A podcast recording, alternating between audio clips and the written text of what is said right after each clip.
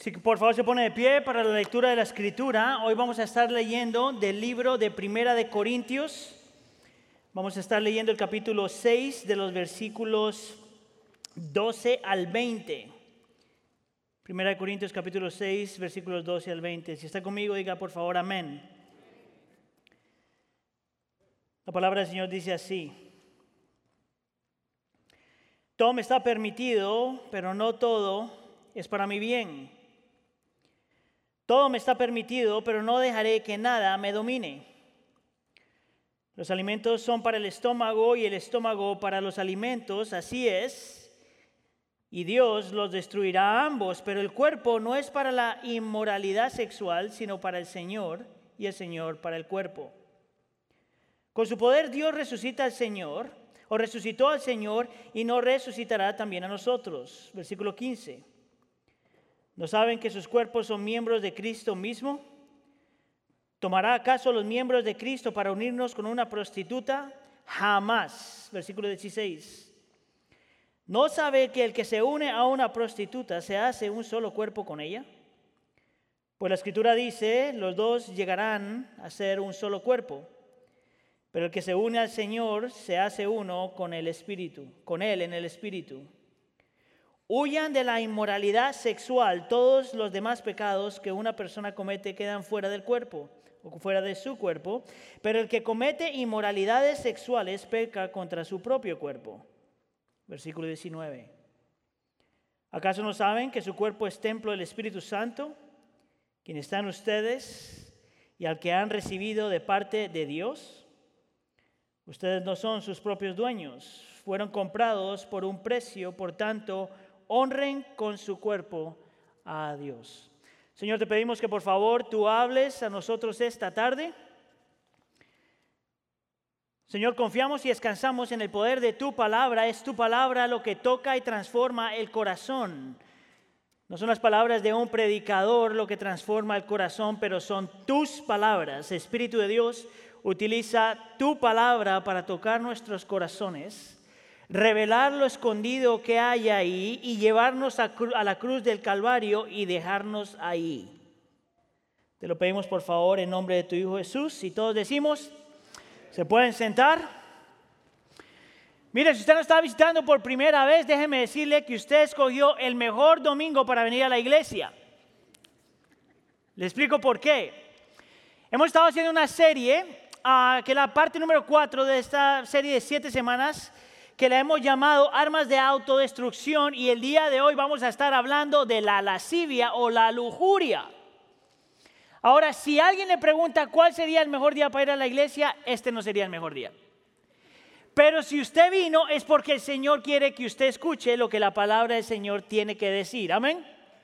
Hasta este entonces nosotros hemos hablado del orgullo, hemos hablado de la envidia y hemos hablado del enojo. Si usted está fijándose en esta serie, estamos haciendo, estamos hablando de estos siete pecados que, es una, que muestran la lucha en nuestro corazón. Una vez más, hoy estamos hablando de la lujuria y la, o la lascivia, que es la misma palabra, voy a estar utilizando los dos términos. Ahora, de la forma que vamos a tomar este tema, es quiero hacer, mostrárselo desde una perspectiva, desde una perspectiva bíblica, de algo que se llama teología bíblica. La teología bíblica siempre toma los temas eh, bajo cuatro subtemas. Uno, la creación, la caída y la, redención y la restauración. De la forma que vamos a hablar de este tema hoy es de esta forma. Vamos a ver los cuatro puntos aquí. La creación, vamos a ver cuál es el diseño del Señor ah, cuando habla acerca de la intimidad o el sexo. Y ahorita le explico por qué empezamos con eso. Luego vamos a hablar de la caída, por qué en la caída hay una distorsión de lo que el Señor tenía en mente cuando hablaba de la intimidad o el sexo. Y luego vamos a hablar de la redención, qué es lo que el Señor hace en la cruz del Calvario para romper el poder, de pecado, pero también ofrecer perdón a aquellos que han pecado. Y número cuatro, ¿qué tiene que ver eso con lo que ha de venir, la restauración? Porque crea o no, aún los deseos sexuales apuntan a algo más, no solamente a los deseos sexuales. Entonces, déjame lo preparo porque voy a utilizar un par de palabras. Voy a utilizar la palabra intimidad o voy a utilizar la palabra sexo. Y la razón por la que utilizo las dos palabras es porque alguna gente se ofende con la palabra sexo. Entonces para usted tiene la palabra intimidad. Pero para otros confunden la palabra intimidad con otra cosa. Estamos hablando del sexo. ¿Ok? Estamos hablando de las dos cosas. No son, no son palabras muy amenas para el contexto de la iglesia, pero la Biblia habla del tema, por lo tanto nosotros hablamos del tema. Amén. Ok, mire el primer punto entonces. Hablemos de la creación y el diseño. La razón por la que quiero empezar aquí es porque para nosotros realmente entender por qué la lascivia o la lujuria es tan dañina, es porque de la única forma que vamos a entender por qué la, la lascivia, la lujuria es tan dañina, es primero si entendemos cuál fue el diseño original del Señor cuando Él creó el sexo, la intimidad. A menos de que nosotros entendamos y creemos cuál fue el diseño original de cuando Dios creó el sexo la intimidad, solamente a ese punto es que vamos a entender por qué la lujuria, es tan peligrosa. Se lo pongo de esta forma, mire, cuando, cuando alguien está entrenando a alguien para reconocer cuál, qué es un, billete, digamos un dólar ah, real y no falso, lo primero que hacen para entrenar a la gente es les, les, dan horas y horas y horas de una persona aprendiendo a observar el billete real, memorizando cuáles son los detalles que hacen un billete real, mirando todas las letras y las formas de tal forma que esta persona no tiene duda de cómo se ve el, el billete original. Una vez que tiene eso, entonces le muestran un billete falso. Porque cuando tú sabes cuándo, cómo lo original se ve, entonces puedes ver qué es lo que hace falso el billete. Estoy utilizando la misma, la misma forma, la misma dinámica para hablar de este tema. Hablar de la lujuria o la lascivia no tiene ningún sentido a menos de que tú entiendas qué fue lo que el Señor tenía en mente cuando creó este tema o cuando creó esta cosa que nosotros llamamos sexo o intimidad. Ahora, Déjame empezar con esto. Esta es la premisa, este es el argumento que le voy a dar. Nuestros deseos sexuales, nuestros deseos sexual de intimidad, fue una idea del Señor. Fue algo que Él creó. Y si fue la idea del Señor y fue algo que Él creó, entonces tiene que ser bueno. En el diseño original, todos nuestros deseos sexuales, nuestro deseo o anhelo por tener intimidad sexual fue su idea. Y si fue su idea, entonces tiene que estar bien, siempre y cuando va en el contexto que el Señor demanda que esté. ¿Está conmigo? Yo creo que eso es lo que tiene Pablo en mente cuando está hablando en este texto que leímos. Es por eso que él dice esto en el versículo 13. Pero el cuerpo no es para la inmoralidad sexual, sino para el Señor y el Señor para el cuerpo. Ahora, la razón por la que empiezo con este versículo aquí es, déjenme le doy un poquito de contexto. a la gente que Pablo le está hablando aquí son, son gente que se podría decir nuevos creyentes. Eh, gente que entiende y ha creído que el Señor los salvó, que Cristo Jesús fue a la cruz del Calvario, que el Señor los redimió, que han sido aceptados y perdonados. Todo eso está en el contexto. El problema con este grupo de creyentes es que pensaron que porque habían sido aceptados, perdonados, llamados, todas estas cuestiones, pensaron que porque tenían eso, ahora tenían permiso de hacer con su cuerpo lo que querían hacer. Hasta cierto punto estaban tomando la gracia del Señor para utilizarlo como licencia para hacer lo que querían hacer con su cuerpo.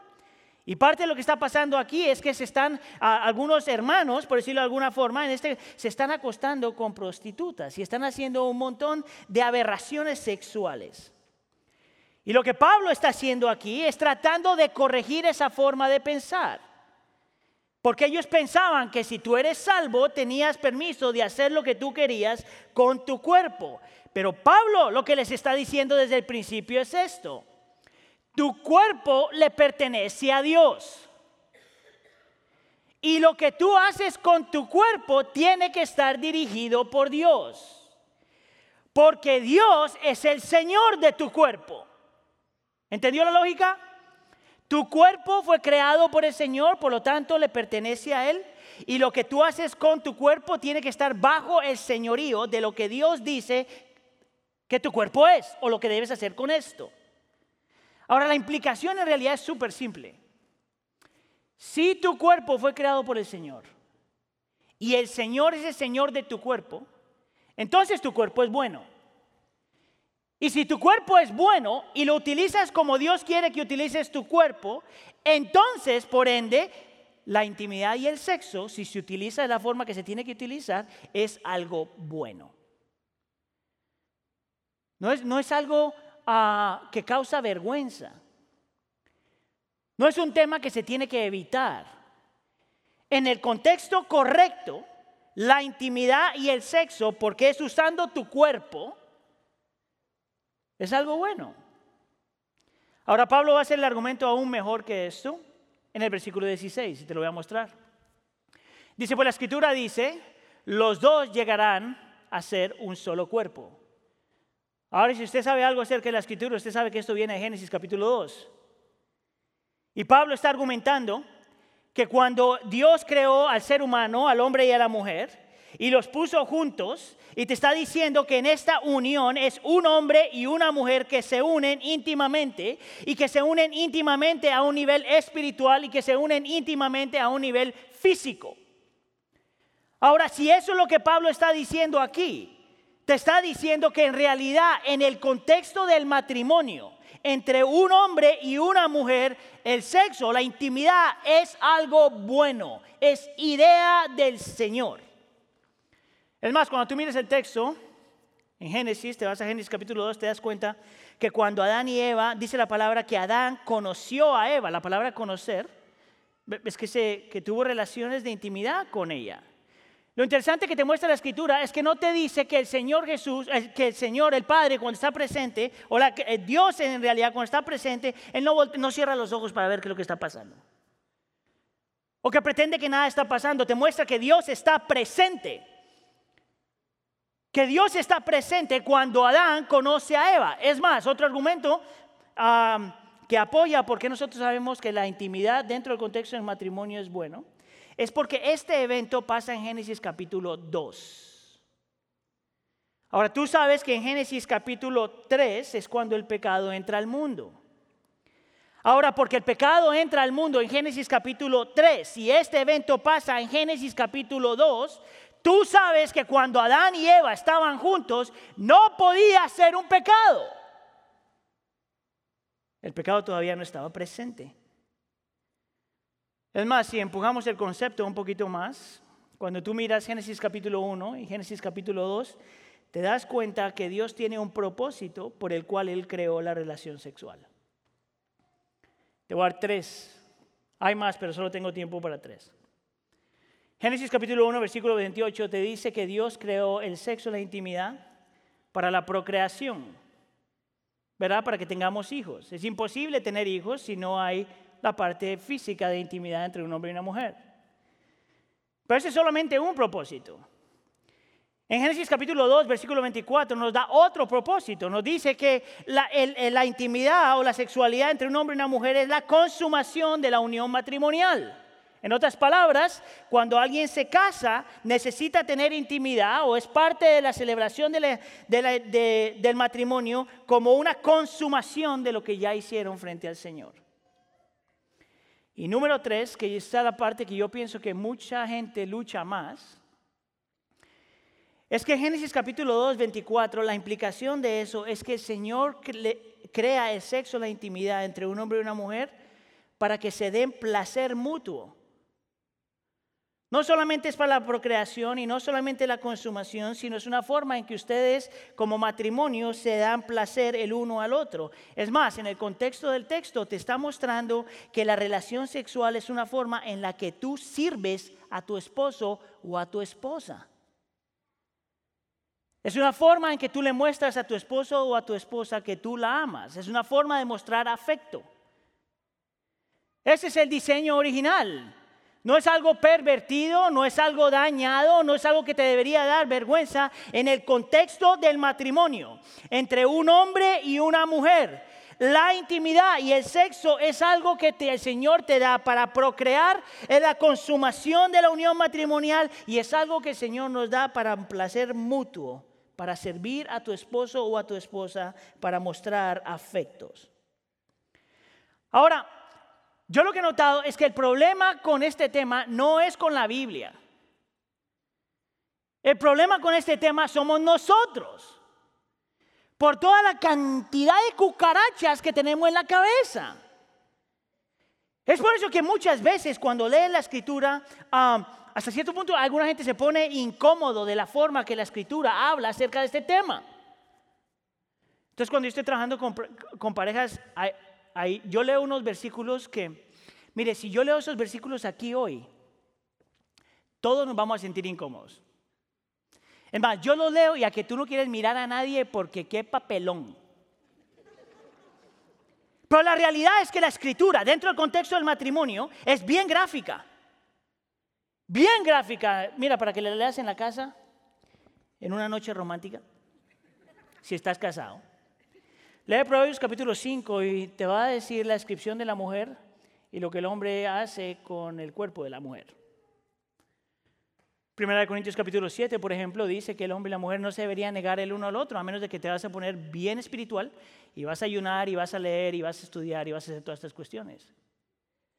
El libro más gráfico en la escritura, en realidad, más puro y gráfico al mismo tiempo, es el Cantar de los Cantares.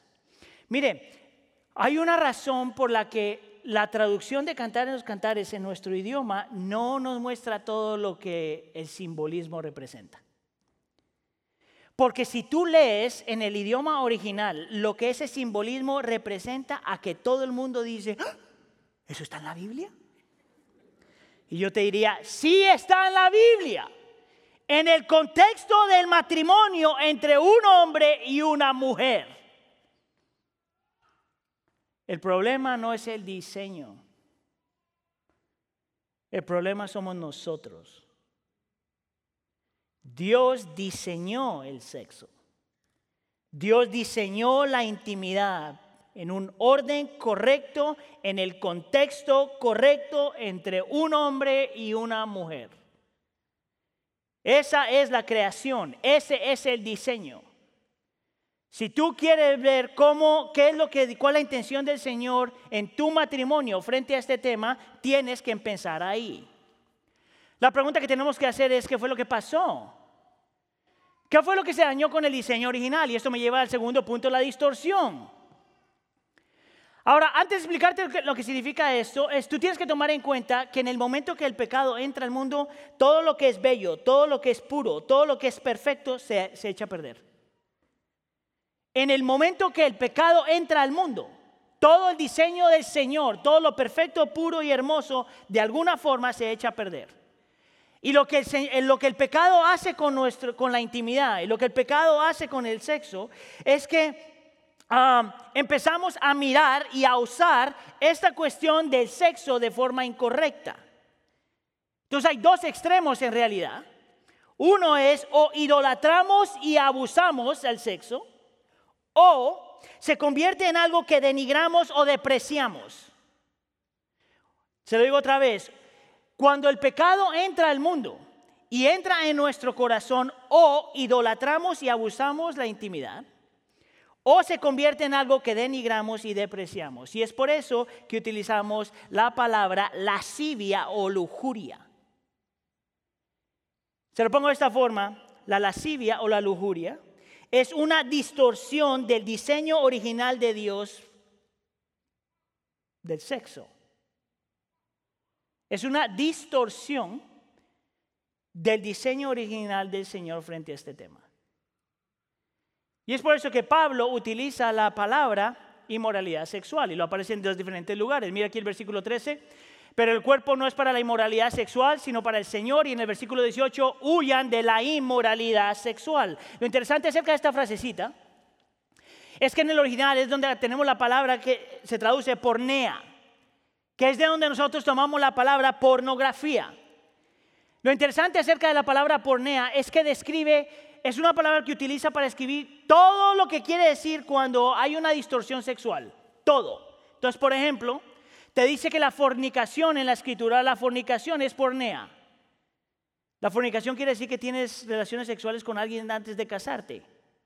¿verdad? La misma palabra describe, pues se utiliza, por ejemplo, para escribir el adulterio, cuando tienes relación sexual con alguien que no es tu esposo o tu esposa. La misma palabra se utiliza en la escritura para hablar de la, una persona que tiene, está viendo, ah, utilizando pornografía, la misma palabra para la masturbación, la misma palabra para la homosexualidad, la misma palabra para la bestialidad.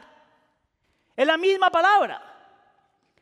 El problema con nosotros es que hemos hecho diferentes categorías de qué se permite y qué no se permite. Pero es la misma palabra, la inmoralidad sexual es inmoralidad sexual, independiente si te gusta o, independientemente si te gusta o no, es la misma palabra. Ahora Pablo lo que va a hacer aquí nos va a mostrar cuatro cosas de por qué la lujuria o la lascivia es tan peligrosa y nos da una descripción de lo que esto es. Mira lo primero que nos va a mostrar, nos va a decir que la lascivia es un deseo desordenado. Y mira de dónde viene esto. Los alimentos son para el estómago y el estómago para los alimentos, así es, y Dios los destruirá a ambos. Ahora, esto no parece que tuviera mucho sentido a menos de que tú entiendas el contexto de lo que Pablo está haciendo.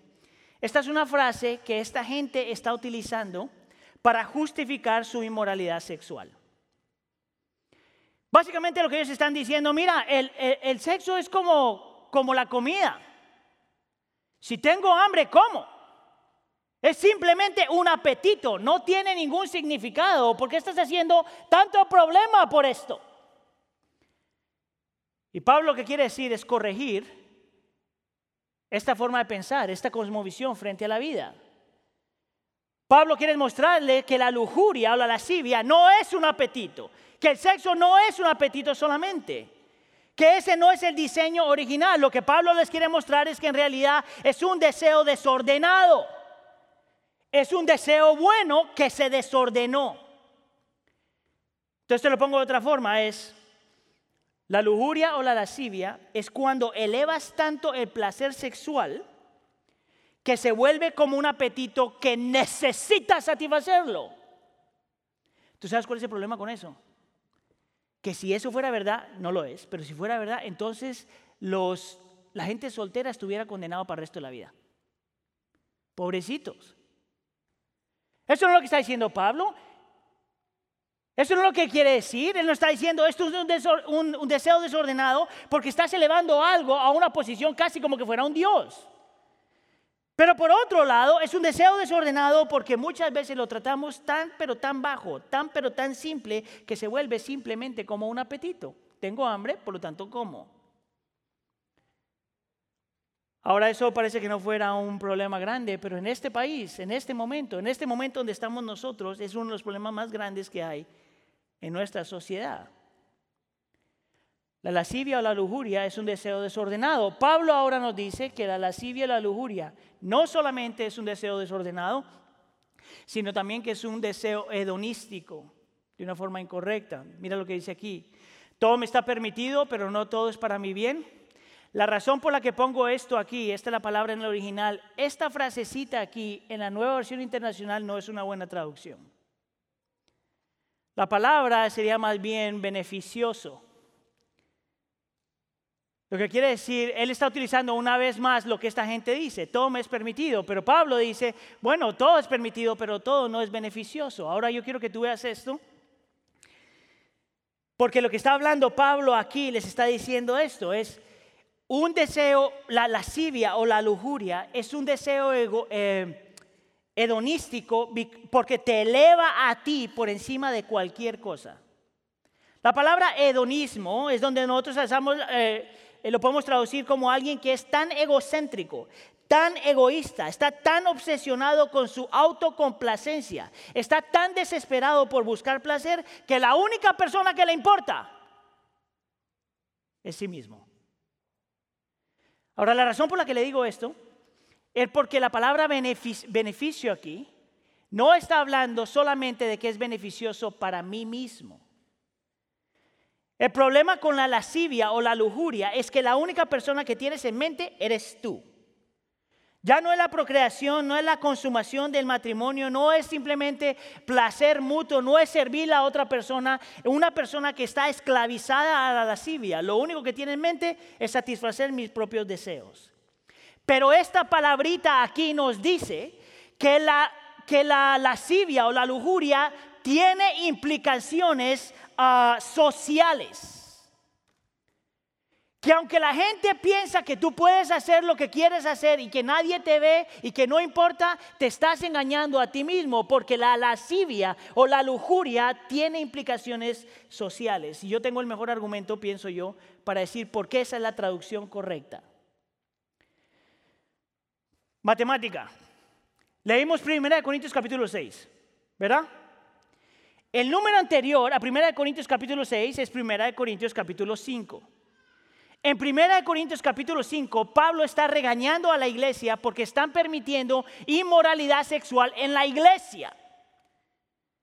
Ahora, cuando vas a 1 Corintios capítulo 7, el siguiente capítulo, Pablo está llamando a las parejas a vivir en pureza ah, sexual dentro del contexto del matrimonio. Cuando tú pones todos estos conceptos juntos, lo que Pablo está diciendo es que cual la lujuria tiene la capacidad y el poder de dañarte a ti mismo, pero tiene también la capacidad y el poder de dañar a todos aquellos que están a tu alrededor. Y tú dirías, ¿cómo así, Aníbal? Te lo voy a mostrar desde un punto de vista secular. Porque cuando tú escuchas a la gente secular decir las mismas cosas que la escritura dice, tú sabes que la cosa está mal. Te lo repito, cuando la gente secular empieza a decir las mismas cosas que la escritura ya te muestra, tú sabes que la cosa está mal. Te voy a dar dos ejemplos. Mira, hay un, artículo que se llama The Downside of Cohabitating Before Marriage. O como, como, el peligro de vivir juntos antes del matrimonio. Es una, es una psicóloga clínica que está haciendo todo un estudio de por qué la gente justifica el tener que vivir juntos antes de casarse. Bien interesante porque lo que muestra eh, la, mujer en su estudio dice que la razón por la que especialmente la gente joven siente la necesidad de tener que vivir con alguien antes de casarse es porque están pensando que tienen que encontrar una persona que es compatible contigo mismo, compatible contigo. Ahora, para los que han estado eh, en las clases de matrimonios y eso, usted sabe que yo detesto la palabra compatible. Porque me parece que no es una palabra bíblica. Tú no encuentras eso en la Biblia.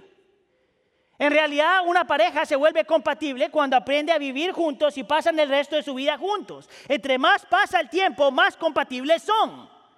Entonces, esta idea de que tienes que encontrar la persona compatible antes de casarte es una mentira de Satanás. Esto es interesante que dice esta mujer. En el estudio ella dice que lo que pasa con estas relaciones es que crean una relación de consumismo. En otras palabras, están tratando a una persona de la misma forma que tratan cuando van al mercado. Escuche, tomas lo que quieres y lo que no quieres lo dejas. Lo que ya encontró en su estudio es que para la otra persona eso es terrible. Porque siempre tiene que probar algo que atraiga a la otra persona para que no te deje. O siente que tiene que hacer cosas para que la otra persona sienta que sí eres compatible. ¿Tú sabes lo terrible que es eso? Entonces mira lo que está haciendo, mira lo que hace la lujuria. Mira por qué la lujuria hedonística es tan peligrosa. Porque quiere la parte física de una persona, pero no quiere la parte no física de una persona. El problema con la lujuria es que quiere los beneficios del matrimonio sin el compromiso en el matrimonio. El problema de la lujuria es que quiere los placeres del matrimonio sin el compromiso del matrimonio. El problema de la lujuria es que utilizas a la gente como instrumentos sexuales y la persona no te importa.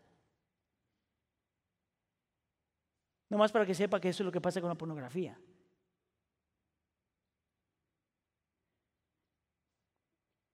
Tú solo absorbes. Si lo miras bien, todas estas formas de sexualidad, de placeres inmorales de esta forma, no solamente te deshumanizan a ti, porque solo vas por tus placeres, sino que deshumanizan a otra gente. ¿Sabe lo peligroso que es esto? Es por eso que nosotros necesitamos hablar de este tema. Aunque se ponga incómodo porque lo estoy viendo en su cara. Porque es peligroso el tema. Mira lo que dice C.S. Lewis frente a esto. Él lo llama la, lo llama la monstruosidad de las relaciones sexuales. Mira lo que él dice. La monstruosidad de las relaciones sexuales fuera de matrimonio es que aquellos que se dedican a ello están tratando de aislar un tipo de unión, la unión sexual, de todos los otros tipos de unión que pretendían estar de acuerdo y conformar una unión total. En otras palabras, Dios crea para que una pareja se una completamente y nosotros solo tomamos esta parte de unión e ignoramos que cuando Dios dice que nos unamos el uno al otro es en todas las áreas. Por lo tanto, es una aberración solamente tomar esta clase de unión. Fuerte, ¿no? Déjame te hoy otro. Este viene de un par de sociólogos seculares que están hablando del efecto de la pornografía en los Estados Unidos. Esto viene de este libro que se llama Premarital Sex in America, el sexo antes de matrimonio ah, en los Estados Unidos. Mira, te lo voy a dar rápido. Ellos dicen que hay tres consecuencias para la gente que está ah, metida en la pornografía. Número uno, la pornografía crea en las personas ah, expectativas, esta es de la forma que lo dicen, el uso de la pornografía tiene expectativas aplastantemente irreales con respecto, con respecto a la apariencia física y al rendimiento sexual.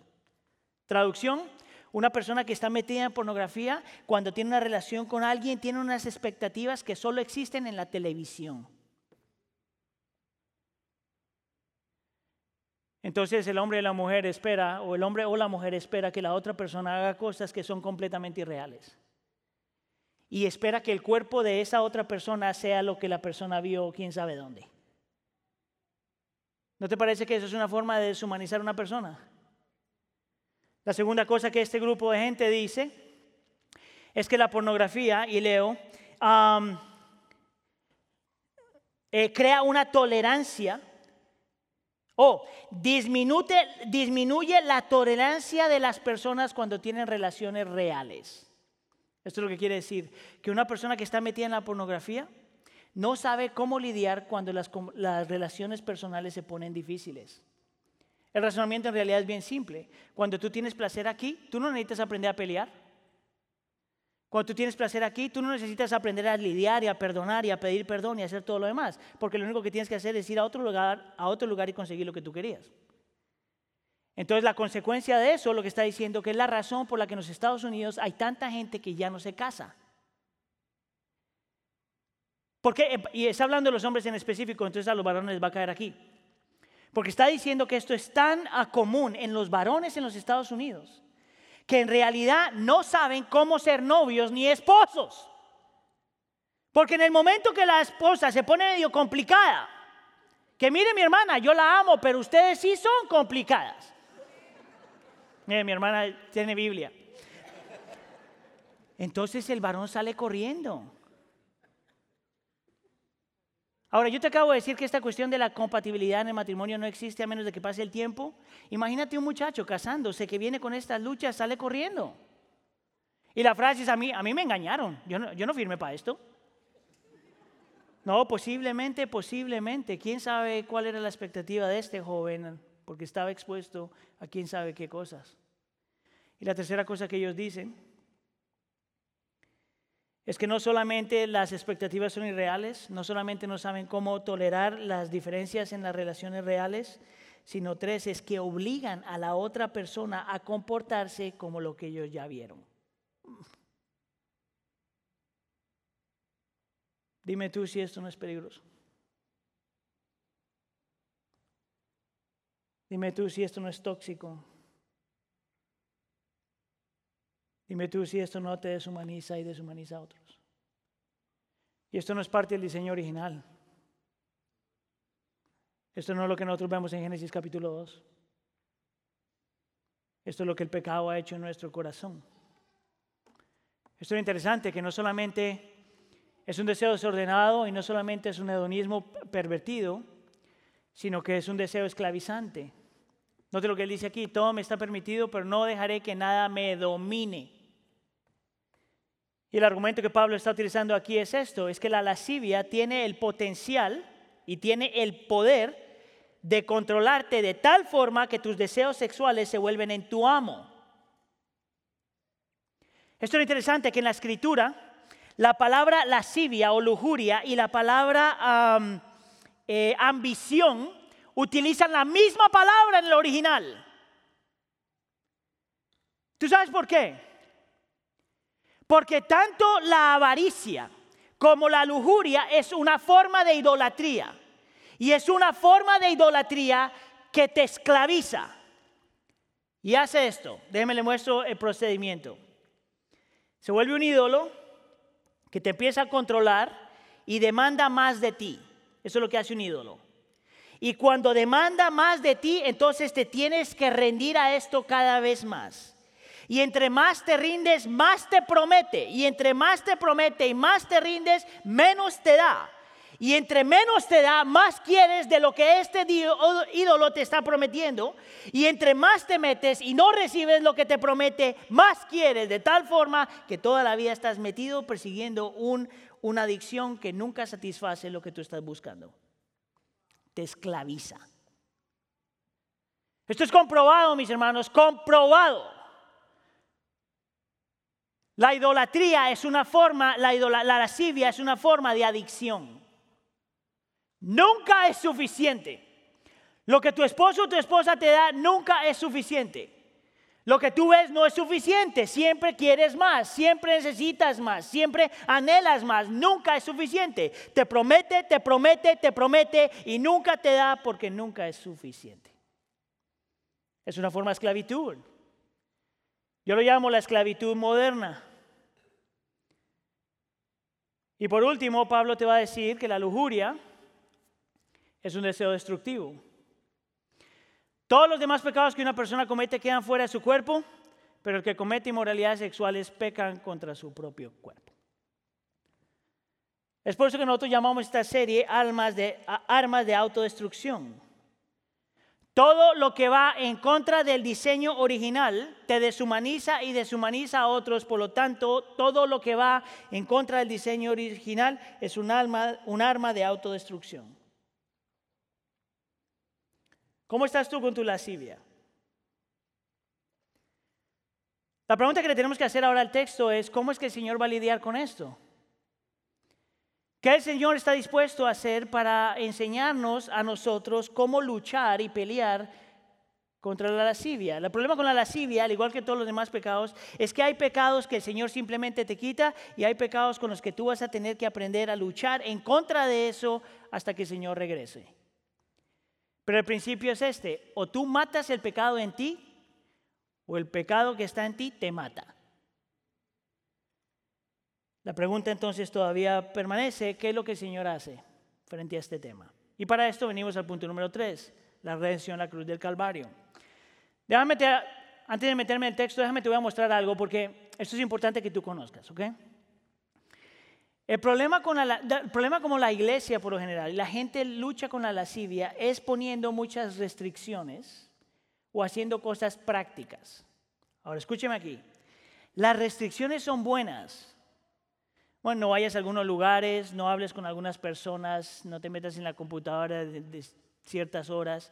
Esas restricciones son buenas. Hay sistemas donde tú puedes poner la computadora que le da un reporte a alguien que tú confías, cada que te dice, mira dónde se metió. Hay formas de, sistemas donde metes en la computadora y bloquea diferentes cosas donde tú no deberías estar. Esas cosas son buenas. El problema, mis hermanos, es que ninguna de esas cosas son suficientes para cambiar el corazón. La lujuria o la lascivia es un deseo que se, se hizo corrupto. Si es un deseo, está en el corazón, por lo tanto las cosas prácticas, aunque ayudan, no te cambian el corazón. El deseo tiene que cambiar. Y el deseo no lo puedes cambiar simplemente diciendo, ya no quiero más.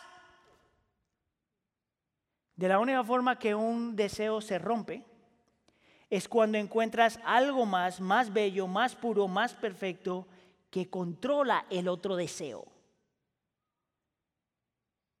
Y Pablo sabe que eso es exactamente lo que esta iglesia y nosotros necesitamos hoy. Mira, esta ilustración la acabo de utilizar con los varones la semana pasada, pero es una ilustración que he utilizado aquí varias veces, porque te muestra el punto. Mira, cuenta, esto es ficción, ¿ok? Entonces no se imagine a nadie, pero cuenta este hombre que está luchando con la lascivia, ¿verdad? Y se da cuenta que su lascivia se despierta cada que él va a trabajar. Y cuando está al trabajo hay un montón de mujeres hermosas con unos cuerpazos increíbles. Entonces el hombre ve todo esto y la lascivia se le alborota. Entonces dice, yo sé lo que tengo que hacer. Me tengo que sacar los ojos. Entonces se va a la casa y se sacó los ojos. Porque hay un versículo que dice, eso no lo que, ¿verdad? Pero entonces fue y sacó los ojos. Ahora el hombre está ciego en la casa y de repente empieza a sentir esta cosa así. Y dice, oh, no, no, y esto se va a arreglar. Entonces al siguiente día todo cieguito vuelve al trabajo. Pero cuando está trabajando, una hermana, bueno, no hermana, pero una señora pasa por al lado suyo. Una, una señora pasa por al lado suyo y al hombre le huele el perfume. y huele el perfume y empieza otra vez la cosa y dice, oh Señor, yo pensé que el problema eran los ojos, yo sé cuál es el problema, el olfato. Ah, pues se va a la casa y se, arregla el problema, solo puede respirar por la boca. Pobrecito ese hombre cuando está comiendo. Pero la idea es esta, entonces se quita los ojos, se cierra la nariz y dice, ya se arregló la lascivia. Entonces el siguiente día va al trabajo, ciego y sin poder oler. Y cuando está caminando por uno de los corredores, una de las señoras en el trabajo pasa al lado y le roza el brazo y en el momento que le roza el brazo todo por dentro y, y dice, oh, yo sé cuál es el problema. Los brazos. Y se va para la casa. Amputación, ciego, no huele y ahora manco. Ese hombre no servía para nada. El problema es que el siguiente día va al trabajo. Y aunque no ve y no huele y aún no siente, todavía tiene la lascivia adentro. Entonces dice, ya sé cuál es la solución. No voy a trabajar. Ciego, no huele, manco y perezoso. Y en la intimidad de su hogar todavía lucha con la lascivia. Todo esto es una ilustración para mostrarte que eso no se arregla de esa forma. Nunca ha sido así. No importa cuántos libros tú hayas leído y todas las conferencistas que hayas escuchado, eso no se arregla así. Una vez más, de la única forma que tú puedes vencer un deseo desordenado es cuando deseas algo más, más grande, más bello, más puro, que controla este deseo. Pablo es experto en este tema. Pablo nos da dos cosas en este texto. Nos muestra el poder para realmente poder cambiar y la motivación para poder realmente cambiar.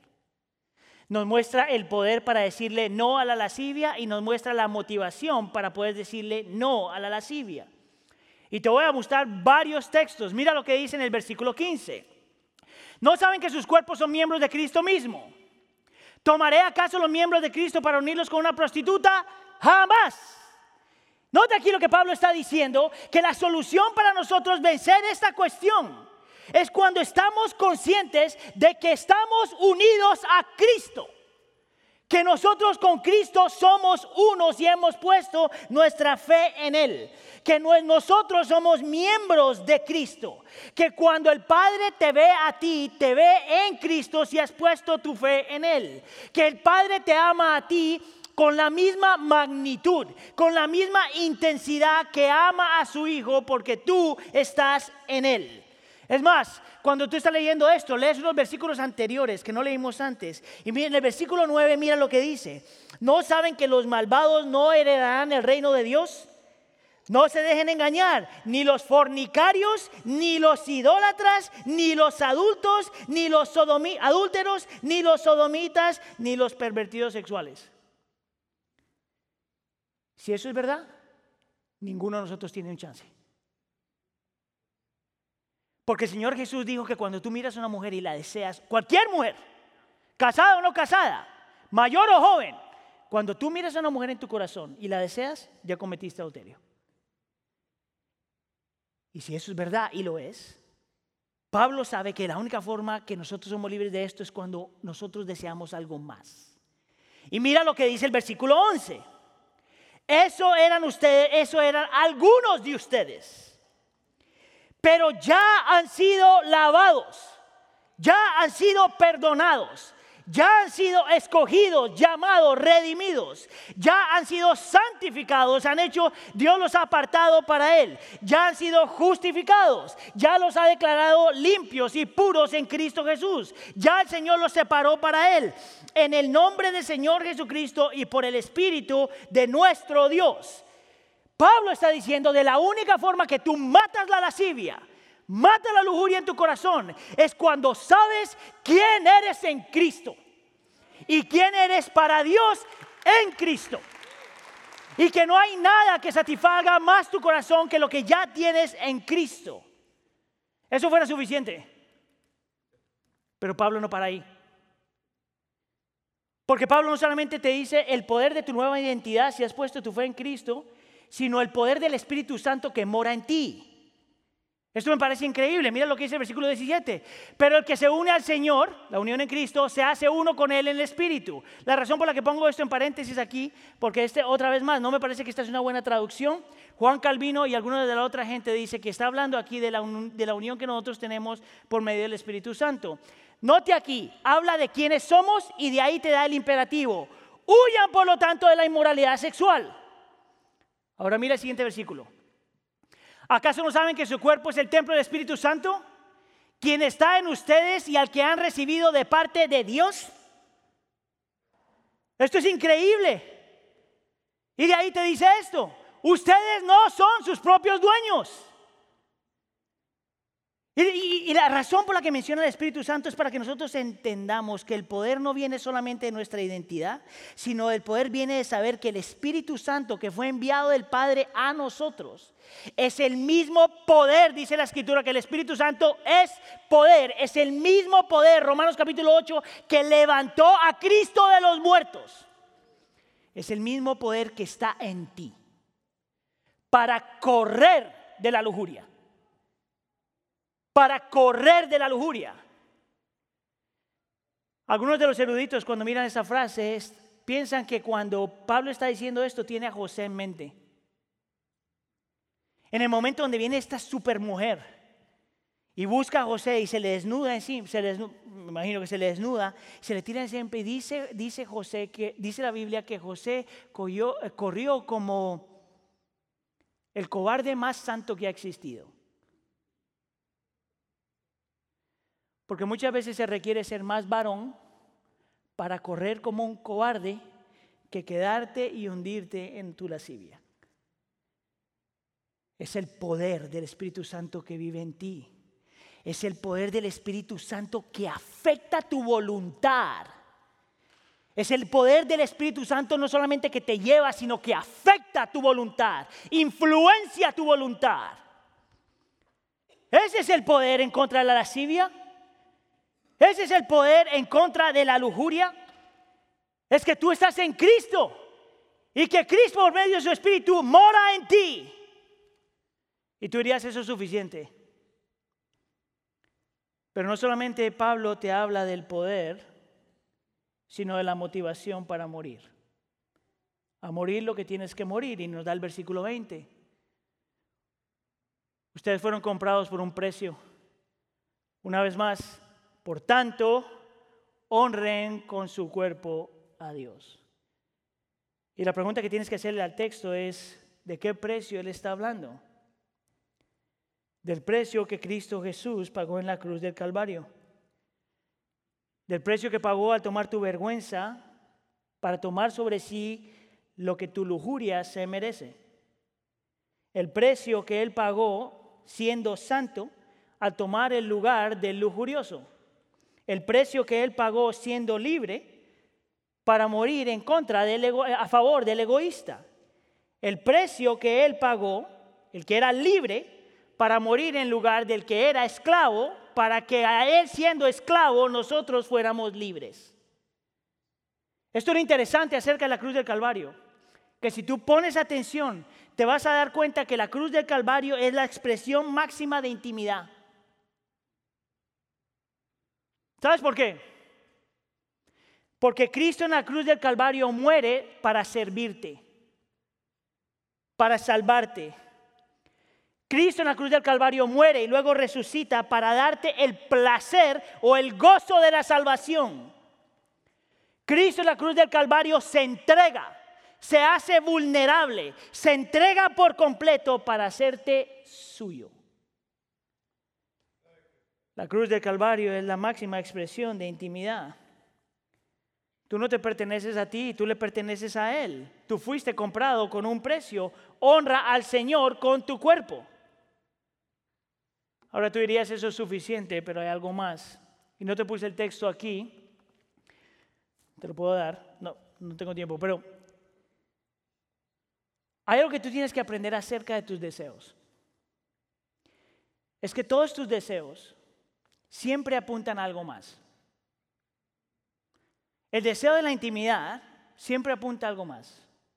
Siempre apunta al futuro. Siempre apunta a lo que tú quieres que va a llegar. Tú quieres intimidad, la intimidad va a llegar completamente cuando Cristo Jesús regrese. La intimidad va a llegar cuando todos tus anhelos sean cumplidos, cuando el Señor Jesús regrese.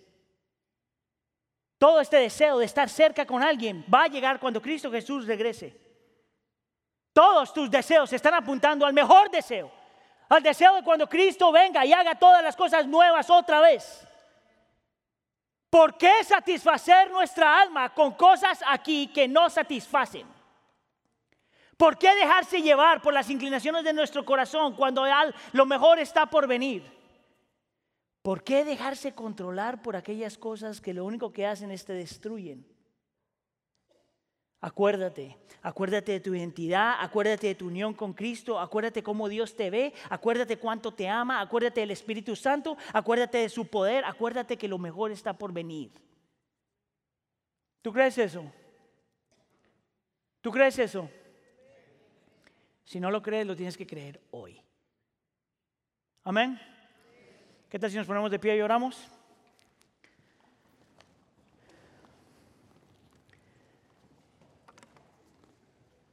Señor, nosotros reconocemos que la lascivia o la lujuria, Señor, es más común, Señor, de lo que nosotros pensamos. Todo empieza con un deseo en nuestro corazón, un deseo de alguien por alguien que no nos pertenece un deseo por alguna cosa que está fuera del diseño divino, un deseo desordenado, un deseo hedonístico, un deseo esclavizante, un deseo que destruye. Señor, mi oración para nosotros el día de hoy primero es pedir perdón, Señor, y pedirte, Señor, que tú ah, hagas real lo que Cristo Jesús hizo en la cruz del Calvario, donde hemos sido lavados, santificados y justificados. Te pido, Señor, que tú eleves la obra de Cristo Jesús de tal forma, de tal forma que nos acordemos y creamos lo que somos en Él. A la, misma, a la misma vez, Señor, yo oro para que tu Espíritu Santo, que mora en nuestro corazón si hemos puesto nuestra fe en ti, no solamente nos dé la fuerza para decir no a lo que tenemos que decir no, no solamente que afecte nuestra voluntad para que nosotros aprendamos a correr, sino que el mismo Espíritu, por el ministerio hermoso que tiene de hacer que Cristo se vea hermoso, se vuelva real. Espíritu de Dios, dependemos de ti para elevar, elevar a Cristo de tal forma que lo deseamos a Él más que cualquier otra cosa. Haz tu obra en nosotros, Señor. Sí, Señor. Te lo pido por favor. Y la iglesia dice...